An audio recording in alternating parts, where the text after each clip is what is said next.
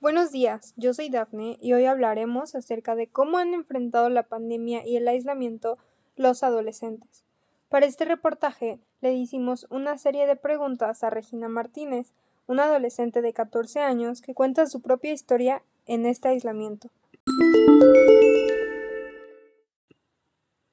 Antes de escuchar lo que nos dijo Regina, hay que saber un poco más de información. Los jóvenes acuerdan y cumplen en su mayoría con las medidas de prevención de la cuarentena. El aislamiento social provoca un mayor tiempo de exposición a las pantallas, poca realización de actividad física y la manifestación de sentimientos negativos como miedo, angustia o depresión.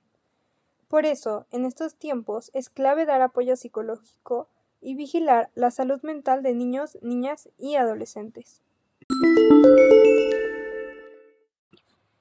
Estos fueron los impactos y cambios en su vida.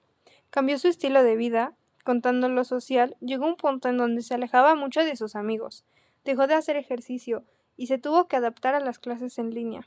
Con el tiempo se fue acostumbrando, adaptando y hablando con más gente. Ella lo logró, teniendo constancia y dedicación en todo lo que hacía.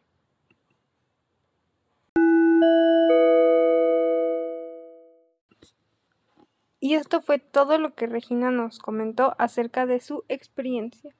Gracias por escuchar.